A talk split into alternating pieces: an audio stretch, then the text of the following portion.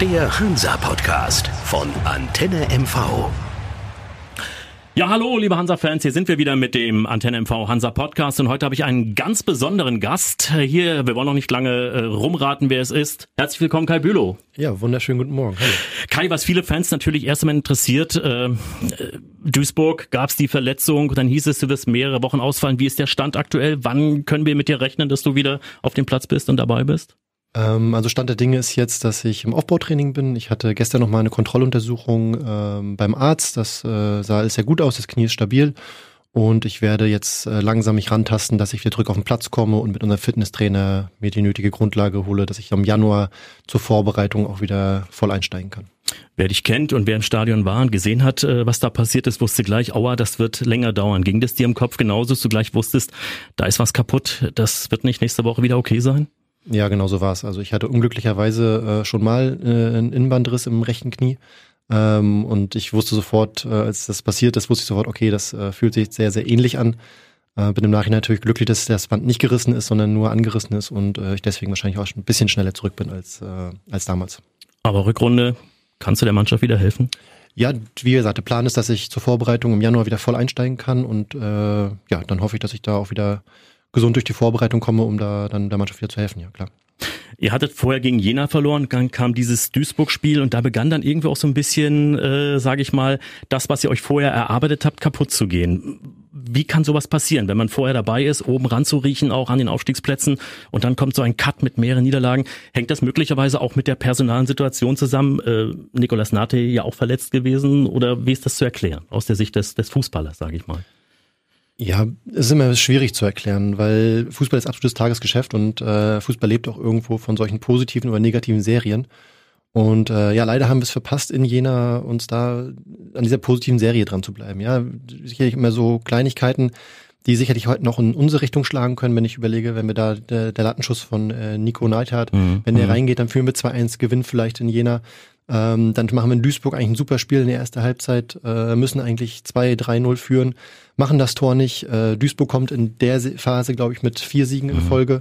Äh, haben da das Glück, was, was wir vielleicht vorher in anderen Spielen hatten. Äh, am Ende gewinnt Duisburg dieses Spiel und auf einmal bist du in dieser Negativphase drin. Ähm, dann fährst du nach Kaiserslautern, die zu dem Zeitpunkt drei Spiele in Folge gewonnen haben, wir zwei Spiele in Folge verloren. Da sind immer so, so Kleinigkeiten, die sich dann auch in, im Kopf festsetzen und dann ist das schwer wieder rauszukommen. Aber ähm, ja, das ist unser Job und äh, am Ende müssen wir alles dafür tun, um aus dieser Negativserie jetzt wieder rauszukommen und äh, jetzt im Heimspiel gegen, gegen Chemnitz äh, den Schalter wieder umzulegen und drei Punkte zu holen.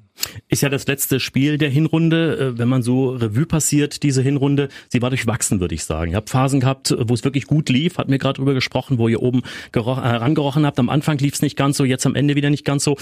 Äh, ich glaube, ihr steht nicht da, wo ihr euch selbst äh, gerne sehen würdet, oder? Ja, rück, rückblickend äh, betrachtet ähm, wären natürlich äh, wären deutlich mehr Punkte drin gewesen, wenn man ehrlich ist. Und äh, das sagen sich wahrscheinlich viele Mannschaften, äh, die enge Spiele verloren haben oder äh, noch spät Ausgleich bekommen haben. Aber bei uns ist tatsächlich so, dass wir, glaube ich, in Spiel, vielen Spielen ähm, ja weniger Punkte bekommen haben, mhm. als der Spielverlauf am Ende ausgesagt hat. Und äh, das ist sehr ärgerlich für uns. Und äh, ja, aber nach wie vor, glaube ich, sind wir ähm, ja, im Mittelfeld die Liga ist wahnsinnig eng und äh, wenn wir jetzt das Jahr wieder erfolgreich äh, beenden, glaube ich, haben wir auch in der Rückrunde äh, alle Chancen, äh, noch weiter nach oben zu, zu klettern. Was viele Fans natürlich interessiert, was ist denn noch drin in der Rückrunde? Was kann man da noch retten? Weil es sind so zwei, drei, die sich da oben jetzt so ein bisschen, äh, sage ich mal, stabilisieren. Aber äh, letztendlich richtig sicher ist keiner in dieser Liga. Es gibt keinen Überflieger. Nein, genau. Das ist genau das, was so natürlich auch jeder Mannschaft in dieser Liga, glaube ich, irgendwo Mut macht, dass jeder gegen jeden gewinnen kann, jeder kann gegen jeden verlieren. Aber mit der Rückrunde beschäftigen wir uns jetzt noch nicht. Wir haben jetzt noch zwei wichtige Spiele. Klar, das eine davon ist schon das erste Rückrundenspiel, aber ähm, ja, diese zwei Spiele jetzt in diesem Kalenderjahr, die wollen wir unbedingt positiv gestalten und dann äh, ja, schauen wir, dass wir dann äh, gut aus der Rückrunde, äh, gut aus der Winterpause rauskommen, dass wir ähm, ja, ja noch ein bisschen, bisschen nach oben kommen. Gut, Kai, nun steht Weihnachten vor der Tür. Ist denn da schon was geplant? Du bist Familienvater, alle Weihnachtsgeschenke schon gekauft. Bist du so der Käufer vor Ort oder eher der Internetzocker? Wie, wie läuft das eigentlich dann? Ach, teils, teils. Also äh, ich bin mit meiner Familie öfter mal in der Stadt unterwegs und wenn uns da was gefällt oder wir was Schönes für unsere Töchter sehen, dann äh, schlagen wir auch gerne der Stadt zu. Und andersrum, wenn wir gerade online irgendwo sind oder uns einfällt abends auf der Couch, Mensch, das äh, würde gut passen für unsere Kleinen, dann, ähm, dann auch gerne mal online, aber ähm, nee, eigentlich eher, eher in der Stadt und äh, da den regionalen Handel genau, stärken genau, sozusagen. Handel stärken. und Weihnachten, du bist Familienmensch, findet hier in Rostock statt oder fährst du irgendwo weg? Aber ich Nein, gehe davon aus, du bist hier. Dieses ja. Jahr werden wir in Rostock sein, ja. Also wir haben noch, ähm, wir waren letztes Jahr waren wir bei der Schwägerin in Hamburg mit der ganzen Familie. Dieses Jahr sind alle bei uns zu Hause und darauf freuen wir uns sehr, wird sehr ruhig, besinnlich und ja, mit den Kindern natürlich äh, hoffentlich ein sehr buntes Fest. Kai, du kommst ja aus einer sehr sportlichen Familie. Dein Bruder Lars hat, glaube ich, Handball gespielt, wenn ich mich nicht erinnere. Dein, dein Vater war Segler gewesen, auch nicht unerfolgreich. Gab es mal eine Phase in deinem Leben, wo du gedacht hast, Mensch, wäre ich lieber Segler geworden, dann hätte ich sportlich vielleicht auch mal eine Olympiade oder eine Weltmeisterschaft äh, entdeckt. Obwohl man sagen muss, als Fußballer, glaube ich, verdient man deutlich mehr Geld als als Segler, selbst wenn man Olympiateilnehmer ist, oder?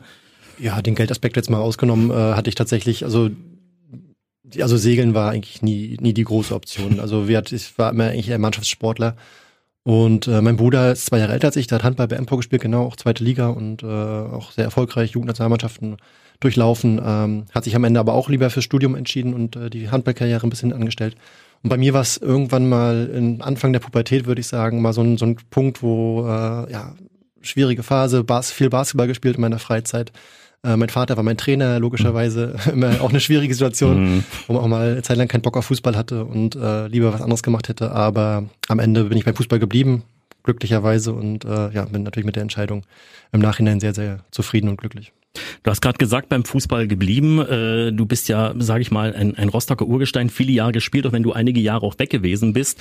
Äh, bist du trotzdem aber schon im Herbst deiner Karriere, sage ich mal. Wir gönnen dir natürlich noch viele Jahre Fußball, aber denkt man schon ein bisschen weiter, was könnte danach kommen? Äh, vielleicht sogar Fußballfunktionär, Trainer oder irgendwie sowas? Oder?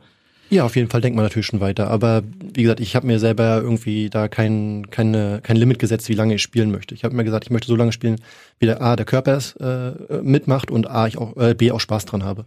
Und das ist derzeit beides der Fall. Gut, jetzt mit der Verletzung äh, kleiner mhm. Rückschritt, aber ähm, ja, das war jetzt vor der Verletzung absolut der Fall und äh, deswegen sehe ich eigentlich keinen Grund, äh, jetzt im Sommer zu sagen, ich mach Schluss oder in einem Jahr zu sagen, ich mach Schluss. Also momentan, äh, ja, alles in Ordnung.